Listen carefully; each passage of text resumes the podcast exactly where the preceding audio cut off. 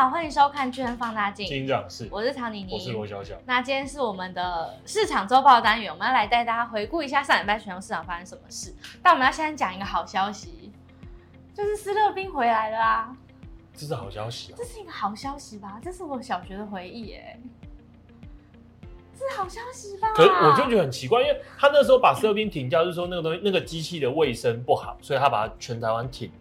是这个原因啊？对对对，那个时候官方说法。那为什么不修复？就是把它弄得卫生一点就好。没有，他超多机台的、啊。因为他说，是那种机器应该是维护不易的，嗯、然后可能相较于它的销量，他觉得因为一杯超便宜。对对对，他觉得根本就赚不了钱，十块还十二块？而且大家会在那边一直，对，会会先让西迪大口之后再继续装。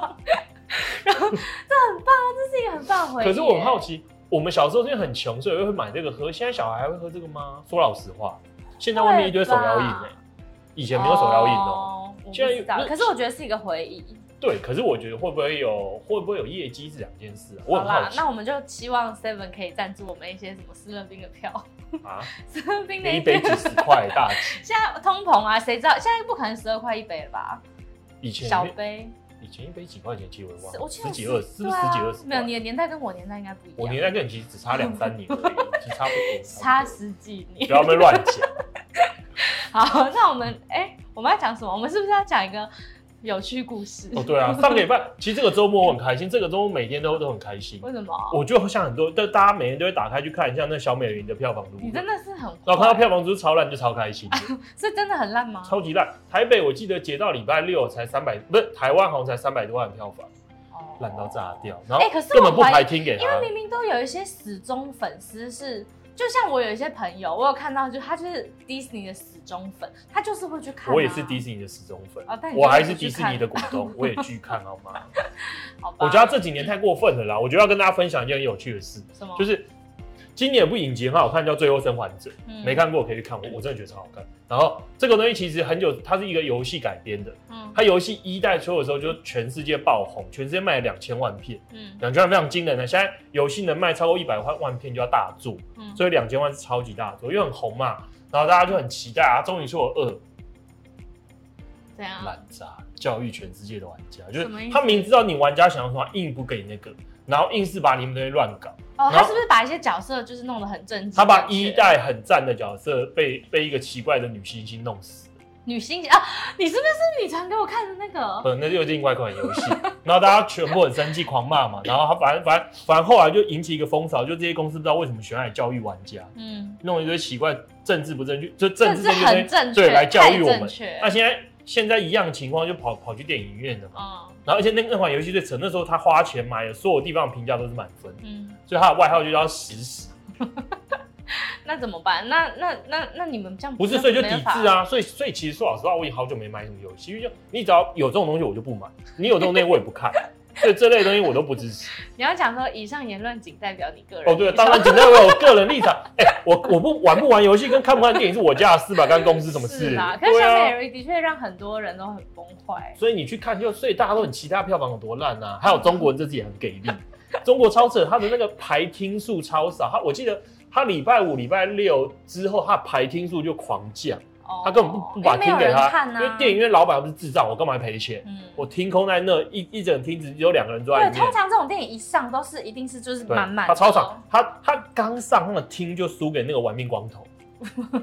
玩命光头的厅，对啊，玩命光头厅比他多很多。嗯，好啊，真的有点惨。那那这样我们还要跟迪士尼要收据？这次先不要好了。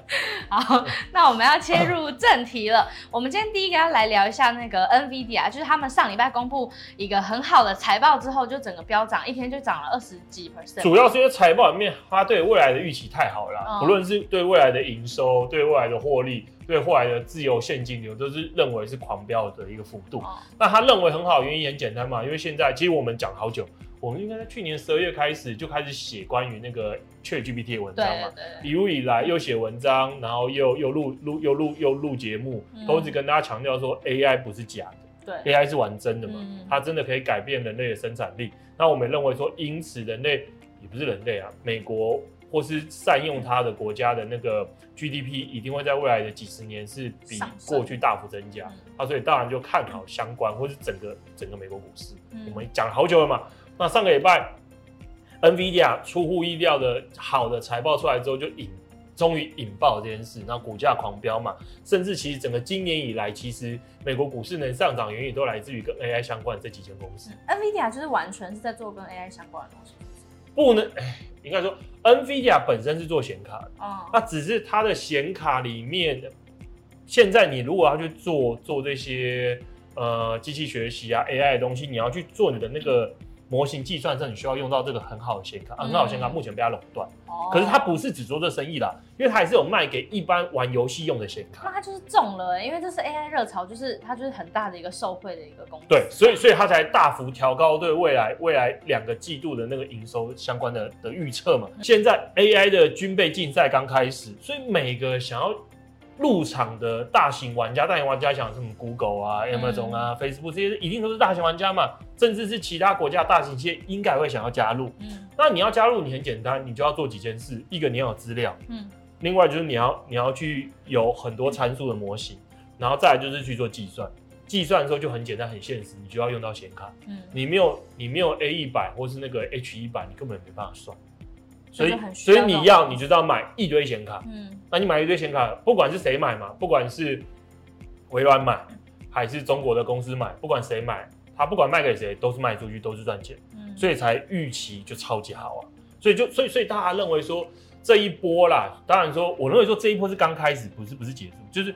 就是这一波一开始第一轮军备竞赛之后的最大赢家势必就是 NVIDIA，因为、嗯、因为看起来短期没有人可以跟他竞争的、啊，因为虽然说真的他们有一些相关，就是因为其实你说大家会说，可是可是 Google 在做 TPU 嘛，然后像是 Facebook 也一直说要去研发自己的那个的那个晶片的那个类似显卡，嗯、可是问题是只要时间啦，所以我刚才的说法是短期，嗯，短期的军备竞赛它会赢，可是你说如果过了三四年后。其他家科技公司自己在研发的的显卡或是晶片，会不会取代掉 NVIDIA 的地位？这就是问号。那、哦啊、我记得我们在很久之前节目也提了一件事嘛，我们认为说初期一定会伴随着泡沫。对，我们很早就提了嘛。嗯、我们认为说，其实不管从过去的几个科技，就算真的对人类生产力带来改变的，不管是内燃机的在汽车上的使用。工业革命，然后到运河，到铁路，这些过往很 fancy 的科技，带来人生真正可以带来生产力的革命。可是它也伴随着泡沫，嗯，泡沫过程中一定会在吹泡沫的时候，会有一大堆公司受贿，因为每个公司只要喊说我做这个，股价就会狂飙嘛。然后到最后发现说，哦，原来大家都做生做的过多了，所以这东西的价格就狂掉，嗯，然后很多公司就倒了。哎、欸，可是像之前那时候区块链很红的时候，大家都会买一堆那种设备来挖矿，可是到现在。是不是也就是区块链找那个东西根本就不对啊？所以所以那些设备不就是？我觉得你拿区块链这东西出来跟 AI 比有点羞辱，这两个不是可以一起比。我们刚才我看为什么用的是。运河、铁路、内燃机这些东西跟它比，因为我认为说它的代表性是这些，不是什么元宇宙区块链。元宇宙区块我们节目根本不提的，因为那是假的，我们也根本不看好它嘛。我们一直认为它就是假的、腐烂人的鬼东西嘛。那可 AI 不一样，AI 我们认为就一直都认为说它是真的，真的会，它是真的会带来生产力的革命。嗯它就是新的工业革命。这我个人认为说可信度九十九点九九了。嗯，因为我自己就是使用了很多这些工具嘛。嗯，甚至最有趣的是，因为我在家的时候大概十点到十一点会在家里自己健身。嗯。然后因为健身之后，我都习惯去找 YouTube 影片来看。啊，以前呢，我的 YouTube 打开里面可能七成八成都是旅游的影片，嗯，剩下一剩下两层我不能讲什么，因为我怕 节目被 ban 掉。大家也都知道是什么吧？就是一些教育性的，就是这种台大演讲之前的这种东西，就是教授演讲。然后到最近呢，因为最近其实时间都跑去看看 AI，所以。我现在影片清单里面大概六七成全都在跟你讲，从最近的 AI 发生什么事，最近又什么新的模型出来。你，你就是一个 AI 爱好者，你狂热哎、欸，也不是狂热，因为我觉得狂热。你现在你几乎很新的技术或很新的一个工具，你都会知道啊。因为因为它每天进展太快，嗯、所以所以你就要一直去看，你才知道原来现在又做出什么新的东西。而且每天每天的进步都蛮大的、欸，就是真的都一直在有一些新的。我们今天算第一集在讲讲 NVIDIA，可是其实重点根本就不是 NVIDIA，因为我觉得重点是它引领了生产力的革命。我们刚才提了嘛，嗯、我们很久之前节目就提了，一开始会有泡沫，泡沫会有很多东西吹起来。可是我们我们在之前也写了，就是说真正大家该买的不是这些泡沫公司，因为泡沫公司你当然说你可以预测到什么时候是泡沫破掉前卖掉，当然最好。可是现实中是不可能做到这件事的嘛。对，如果能做到这件事，我们大康 bubble 那么多人血本无归，嗯、所以我们认为说合理的做法其实是最简单，其实我就是跟着全美国。再来就是我找会受惠的产业。什么叫受惠的产业？不是研发 AI 的公司，是善用 AI 技术大幅提高本公司生产力、降低成本的公司。这个才是我爱。我们之前有录一集，其实就有在跟大家讲这些有有。对对，我觉得这才是这才是真正长期能够受惠，EPS 会持续翻扬，股价会持续飙升，这才是真的。嗯、那那最近的话，最近其实。又有几件很有趣的发生呢，就是因为我们刚才提到整个 AI 世界的进展很快嘛，嗯，那最近有两个很有趣的，有两有两篇论文呢，对，有两篇论文，其实跟大家分享一下。虽然说好像很学术啊，就是因为我们刚才提到，其实呃有几件事，一个就是你 AI 目前呢、啊、AI 军备竞赛嘛，嗯、因为所有大公司很明显都说要做这件事，嗯、这是很正常，因为他不会想落人后，嗯、如果人家有我没有，公司不就 GG 了？对，所以所以。其实从 Google 到微软，最近其实有非常多发表会嘛。嗯、那反正一个就是之前的 Google 发表会出来，大家就哦，好棒好棒，好像打败 ChatGPT。然后过没几天，然后微软又开一个发表会，把它打下去。嗯，反正现在就很明显。然后，然后后来的那个 Facebook 也开发表会，又又继续开源的其他的关于翻译的一个语言的模型。所以现在进展非常快。那最近的话，就是我们刚才提到说，因为为为为了竞争，所以势必要有很强的显卡。就是不管是 A 一百或 H 一百，我要好多张，我才能去训练模型跟它竞争。那大家就觉得，那是否代表只有大公司会能赢下来？我是否买大公司就好？嗯，我我我的看法不是这样，因为其实因为之前我们有一集在提 AI，那个 Google 有一篇内部的报告嘛，说那个其实没有护城河啊。那开源之下，很多小的玩家可能会反而是最后赢家。嗯，那我们后来看那篇论文也呼应了这件事，这因为就是。我们看到很多人，很多人说那个入门门槛是要有这些显卡。虽然说其实你也可以去租啦，嗯、租其实也不贵，你去租一个很好有这些显卡的那个的设备，然后训练一个模型，可能也只要一百块美金，其实也没有很贵。哦啊、那只是现在又有出现更惊人的一个技术，叫什么？看一下，叫做 QLORA。嗯，它的概念就是说，让一般的人也可以用很烂、比较烂的设备去训练、去微调这些很大参数的模型。嗯，它非常的扯。一般人就是个人或小企业，我们都可以去玩。对，就像我们这种。可怜人，没有，因为现有现有我没办法去做嘛，因为现有如果我不去租设备，你说那些就算是开源的那什么 Ficuna 那些模型，我根本没办法去训练它，因为它就是要 GPU，而且在 Google 免费提供你的 Colab 上的那个烂烂 GPU TPU 根本跑不动，所以根本做不到。它可这篇论文就是它透过那个把资料的精准度做拆解啊，反正。详细内容我们可以把论文贴给大家，你可以自己去看。能不能背后很复杂，反正就意思是原本的资料你如果要弄到很精准，你要计算掉小数点好多位，所以你就要很大很好的 GPU，因为不然没办法做这么多运算，嗯、因为你的参数跟 data 都很多。那它透过牺牲某些精准度，再透过一个特殊的方式做这种调整，啊，就可以让牺只牺牲少许精准度的同时，让很普通的显卡去做运算，所以就这个飞跃性的进展。哦、嗯。他说啊，用你你睡觉的时候把手机丢在那，让手机去跑就可以跑出来，哇，非常的可怕。所以所以所以所以我说，因为科技的进展速度真的太快，这些、嗯、我真的很佩服这些天才，怎么每天想这么多奇怪的方式？对啊，每天都在变。对对对对，就因为这些人，所以我觉得他势必这个科技的可取得性啊，或是每个人可以加入进去的难度越变越低。所以大厂大公司真的不见得能在这一最后的竞赛中存活或是赢赢。下来，嗯，我我觉得是这样，所以我还是认为说，你从现在要觉得就要选中赢家，我觉得难度非常高。所以，因为讲难听点，赢家很有可能根本就不在现有存在的公司里面，哦、这这是非常可能，因为是开源嘛，所以其实网络上一堆开源工具，那些都是都是一堆研究人会学着无偿付出去帮他改进，对不对？嗯、所以你觉得如果要跟着这一波搭个顺风车的话，应该就是要买整个最简单无脑，我就买全美国的股市。最简单嘛，因为势必美国在应用这方面，我认为啦，因为这技术很明显，你光是看那些在写论文是在做这个相关的，全都是美国相关的。嗯，所以我认为它在这一块势必它可以把它的好处全拿了。而且你说美国公司这种使用新技术应用的一个速度，一定也比其他国家快。嗯，所以所以所以我觉得势必而言，全美国是一定会受惠。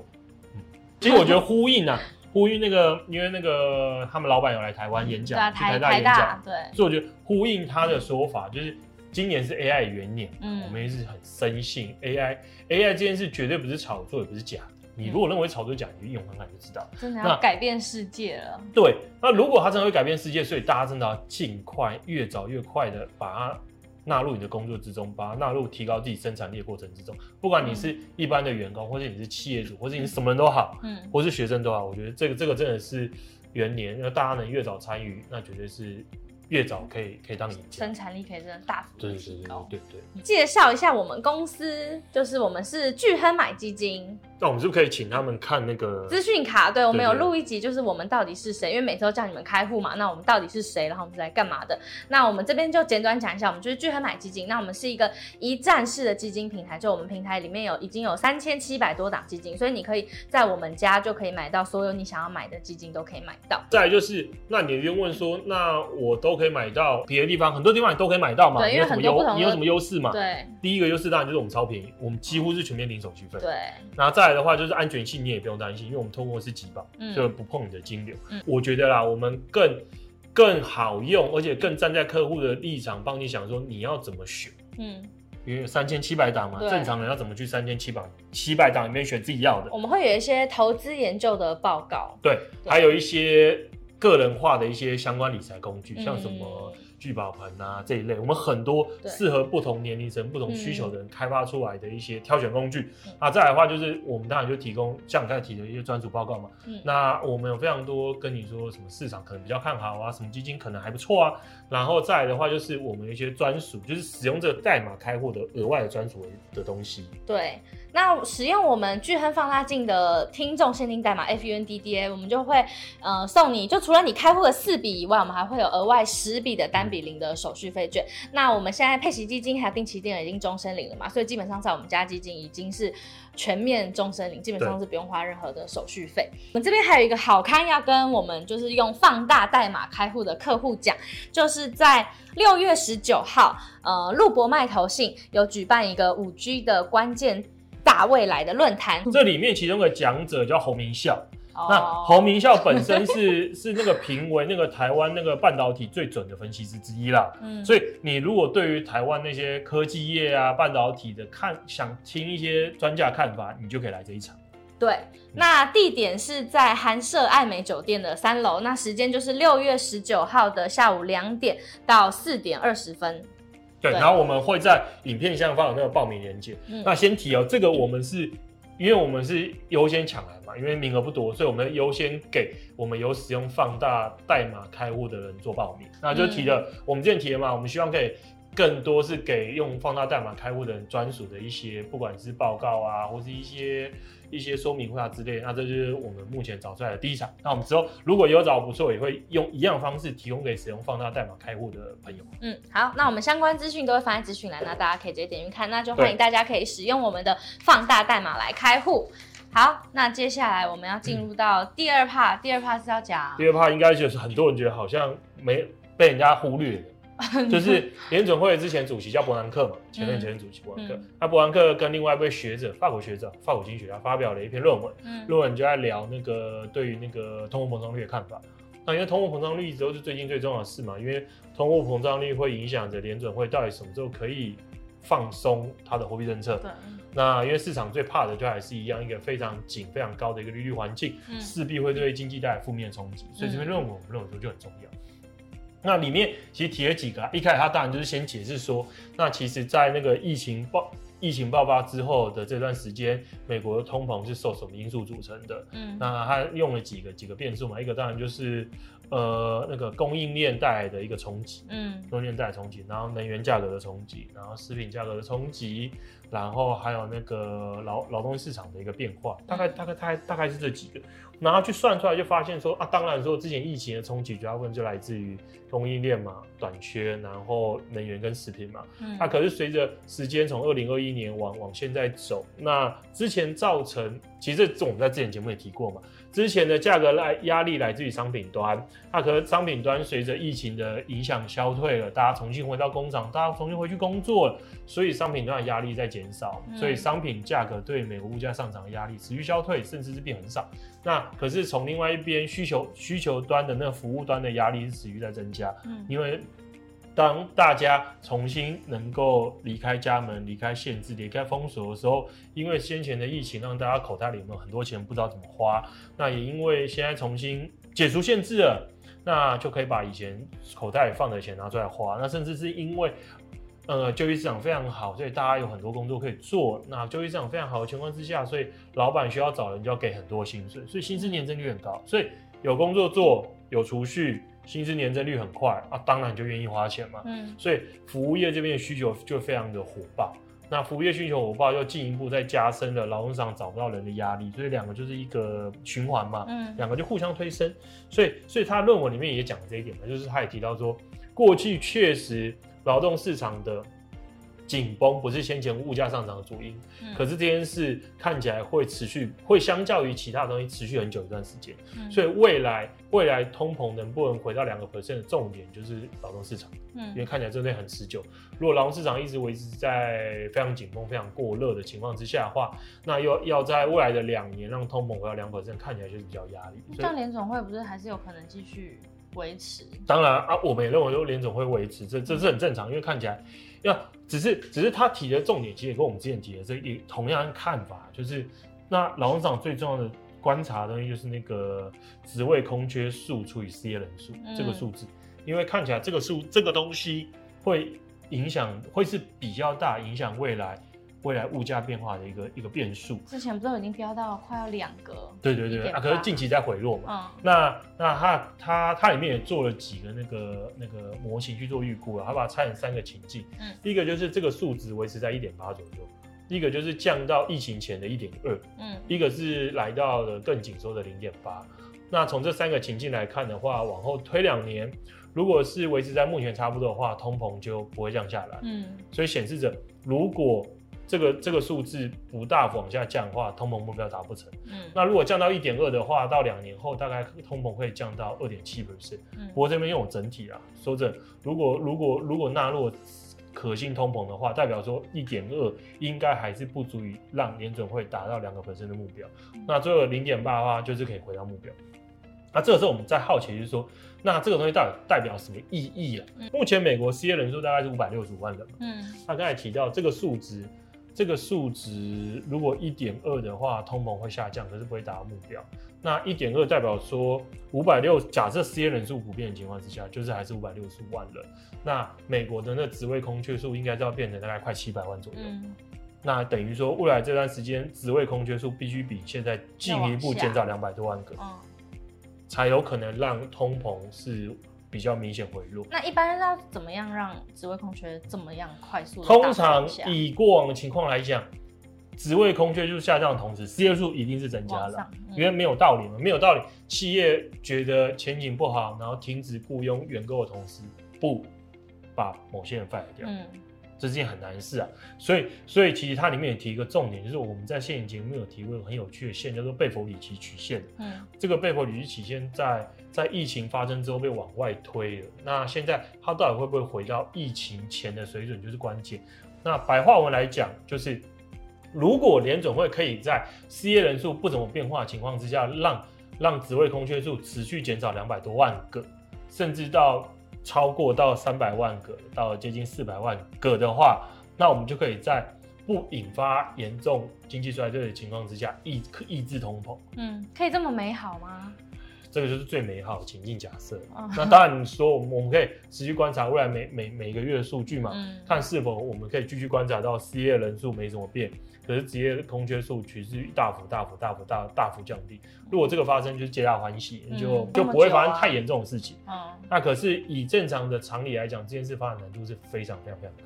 嗯，因为这是要要做点什么才可以那么？这就是一个很完美的平衡嘛，就是财政的政策，财政真的刺激没了，然后不发乱发钞票了，然后货币政策维持在很紧缩的同时，那所有的企业主都减少他的他破他需要真人的职缺，嗯，他同时不用把现有的雇的劳工 fire 掉，嗯，那这段时间要持续一直这样维持下去，我觉得是非常非常困难的，因为因为。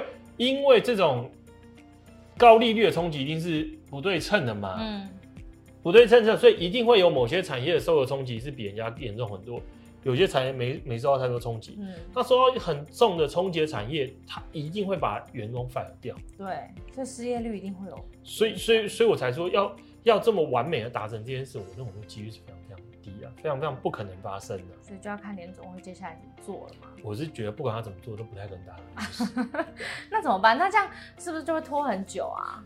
呃，会不会拖很久，就取决于到底联准会的利率政策实行要对要到到实体经济对影响，就是对于这个金融机构的影响有多大。嗯，那金融机构影响就会是金融机构到底有没有开始大。突然大幅的把它的贷款发放大幅的减少，嗯，那如果这件事突然集体的大幅发生的话，那经济就会突然的往下掉下去，失业率就会突然快速的升高，那这个时候衰退衰退就很快到来，通膨就会降下去，嗯，所以所以所以目前的关注重点就还是在于联准会的这个维持很高不变的利率到底会透过什么方式去影响金融机构，嗯，啊，这也其实这个其实也是为什么今年三月。有银行出事的原因嘛？因为利率很明显来到限制性的水、限制性的地地方，那只是对于金融机构冲击到底会只限制在少部分，还是有很广泛的溢出去，然后让整个贷款发放大幅降低？我觉得这是大家大家持续关注，嗯，所以这也是为什么大家每一周都很关心美国美国中所有银行的那个存款跟贷款变化的一个关键。嗯，那我认为说未来还是持续观察啦，只是我们认为说你说要到。理想 happy ending 的发生的几率，我认为这是非常非常难。嗯，好，那我们就只能继续观察。那我们有什么新的一些更新，再来跟大家讲。对，那接下来我们到最后一趴，最后一趴要来讲俄罗斯。对，最后一趴很快。其实我原本认为说最后一趴才是最重要的，可最后一趴市场其实没什么在管它。可我大家都已经疲乏了。可我认为说它它才是它才是真正真正的重要点，尤其对、嗯、对台股而言。哦。这背后听起来。很多人会觉得讲到这个，大家就会有兴趣了。对台股，真的吗？好，对吧？好，你开始讲。因为因为其实上礼拜有一件事是呃，乌克兰跟俄罗斯现在对峙嘛。嗯。俄俄罗斯还在入侵乌克兰之中。那那那那那两边的前线是是停滞的情况，就你打我一点，我打你一点，大家大家这样停滞了。嗯。它可是呃，俄罗斯有有两个那个类似叛逃，有一个叛逃部队叫自由俄罗斯军团。嗯。然后还有一个叫俄罗斯志愿军的。他们就是不满普丁的人，然后在乌克兰嘛，嗯，然后乌克兰这边就给他们的装备武器，然后他们上个礼拜又偷偷的打回了俄罗斯去。其实说是打击也是骚扰，就是因为因为俄罗斯的部队不不够嘛，所以部队俄罗斯跟乌克兰的国境线非常长，所以他把部队都放在了比较会有冲突的比较东南端这一块。嗯，那比较西北端这一块的国境就是没什么驻守，因为部队人驻不住。那这些人就偷偷的开车过边界，然后去骚扰嘛。嗯。然后骚扰这件事，说真的，对俄罗斯的实际的影响没那么大，可是就掩面无光。嗯，呃，甚至有可能会造成俄罗斯民间老百姓的反弹嘛，说怎么变成我们我们的本土被被人家打了嘛？嗯、那 自己人呢、啊？对对，然后所以俄罗斯啊，可是又真的弄不出兵，所以他们就有一个上将叫拉皮，就非常荒谬。嗯，他怎样？上将自己带一个旅的部队去去说要剿匪，旅的？一个旅？一个旅一个旅的人不多，就很少的一个部队，因为他挤不出军人。那反正这件事打游击的嘛，你来我就跑，那你走我再回去打你，所以这件事就一直持续。那这件事持续就很有趣，就是如果俄罗斯啦，他为了避免这种事情发生，他可能就只能从乌克兰东部乌克兰这边把部队抽调回原本。没有人防守的国境线做防守，嗯，可如果你这一抽掉，你原本僵持的前线可能就会出现破口，乌克兰部队就可以顺势打过去，嗯，那你如果不做这么事，他就每天去你后方骚扰，这边开进去炸一下，那边开军炸一下，他对你国内的一个民情啊、舆论都会带来压力，对啊，所以我觉得这件事是对对俄罗斯带来很大的困扰。那不管往哪个情况走，我认为说对于乌克兰取得最终的胜利都是有明显的加分。嗯，因为你如果把部队调走，太好，而且很鼓舞乌克兰的士气吧。那你不调走，我就每天去你后面弄弄东弄西弄东弄西弄。嗯、那加上其实之前乌克兰俄罗斯也在他的国境线附近的那个的那个飞机的那个基地啊，被击落四架军机跟。对，被击落四架军机吧，应该没记错，嗯、包含直升机在内。他这个部分也对俄罗斯带来很大的压力。嗯，就是以以往他认为说自己国国国内应该不会被打，他发现现在国内被打的几率也越来越高。对啊，那大嘴巴收手了？不可能啊！我们提了嘛，俄罗斯停止的方法就是普京被被杀掉，被政变下台嘛。嗯，他他只要继续继续掌握军权，他不会不会认输，因为认输就是等于下台。嗯，对，所以他会继续 all in，只是俄罗斯已经 all in 的情况之下。这样战争还持续多久是很大问号。他们现在一直在走下坡了啊。对，因为乌克兰这边取得越来越多先进的装备，然后我们之前提到的，不管是挑战者啊、挑战者二嘛、豹二啊，或是美国 M Y A two，慢慢都准备要训练完成，训练完成这批部队就可以拿来反攻。那俄罗斯的前线就是一团垃圾，就是一群可怜人拿着烂东西在那边，他对于现代化坦克六十几岁的老伯根本没有反击的能力啊，因为。我觉得大家可能无法理解这种现代化坦克有多离谱。嗯，以美国 N Y A two 为例，你如果没有没有标枪这种反坦克比较先进的反坦克的那个单兵装备的话，你拿很烂那种 RPG 啊，他、嗯、我记得他在他在之前的波湾战争试过，可以扛一百多发坦克都没事。哇！所以在在这种你没有先进反反坦克装备的军人面前，这个东西就是一个根本不需要打，你根本就毫无腹肌，你准备屠杀。所以我，所以，所以乌克兰现在就在等嘛。等这批先进的装备训练完，差不多可以进前线去虐待俄罗斯了。然后，而且现在除了除了这些坦克、火炮之外，那个欧美也开始要转移 F 十六给乌克兰。哦，那这一点就很可怕。嗯啊，乌因为以俄罗斯那个垃圾飞机的一个表现来看，如果乌克兰拿到的够多训练完的 F 十六，乌克俄罗斯少有的勉勉勉强强空优也会丧失啊。嗯，所以我们才说这场战争，其实俄罗斯可能撑不太下去。对，可是中国不能让他输，所以中国人想办法偷偷帮他梳洗，让他撑在那。他所以俄罗斯的最好的下场，应该真的就是普廷被正面下台。嗯，对他下台，下面感觉也蛮有可能的、啊，就期待那个大家全部都叛变的那一天。那只是他不希望这件事发生嘛？他、嗯、为什么对台湾是好事啊？因为因为我我认为啊，因为其实嗯很多台股啊。台呃，受很多外国投资人觉得可能比较有风险，就是台湾可能会被中国入侵嘛。嗯嗯。那如果中国如果台湾被打啊，我在台湾投资，或是或是台湾公司一定会受影响嘛？对。就算我们最后是赢了，可是你说非但把把工厂设备炸坏了，一定还是会还是会有负面冲击嘛？所以所以这是一个一个是它的隐忧。可是如果俄罗斯在乌克兰如如我们的预期，它最后结果是想恢复光荣，变成苏联帝国的梦想破灭，甚至是俄罗斯瓦解。分裂成很多的加盟共和国，嗯，那中国还敢打台湾吗？势必就会造成更大压力嘛，哦、这个几率就会就会往下降。那、嗯啊、如果中国打台湾继续往下降，那对于台湾的估值势必是，是吗？可是中国的脑袋真的是跟他们的一样吗？如果乌克兰不是，如果俄罗斯真的被肢解，嗯、我我会我觉得这会是一个很大的一个恐吓效果。嗯，你还敢做这件事吗？你你入侵成功那很好嘛，那就是中华盛世的开始嘛。可你失败了，国家就分裂了哦。对，你敢吗？嗯、西藏独立，新疆独立，到处都独立。东南像以前的东南户，那，好像也不值得先为了我们，然后是啊，所以所以其实我才认为说，所有台湾都该支持乌克兰人。嗯，他们越越能用更好的方式击溃入侵者，甚至让入侵者的国家垮掉、分崩离析，对我们而言都是很大帮助。嗯，好，那我们就在这里谢谢乌克兰。希望是给真的钱的方式帮助他们吧。有啦，你不是有讲你有买那什么？那是我，不是你啊。我没有啊。大家都应该注意。好，那今天就这样了吗？对。好，那在节目的最后，我们一样欢迎大家使用我们巨人放大镜的观众的限定代码，叫做 FUNDDA 来开户，那就会送你十四笔单笔零的手续费券，还有额外的一些专属报告，对，投资报告。然后甚至是我们现在也开始有了一些。特别的说明会，对，有一些活动是只给放大代码开户的人参加的。那我们今天讲那个五 G 的那个陆博麦的活动，我们也会把呃资讯放在下方链接，大家可以直接点进去报名。好，那今天节目就到这里，我们下期见，大家拜拜，拜拜。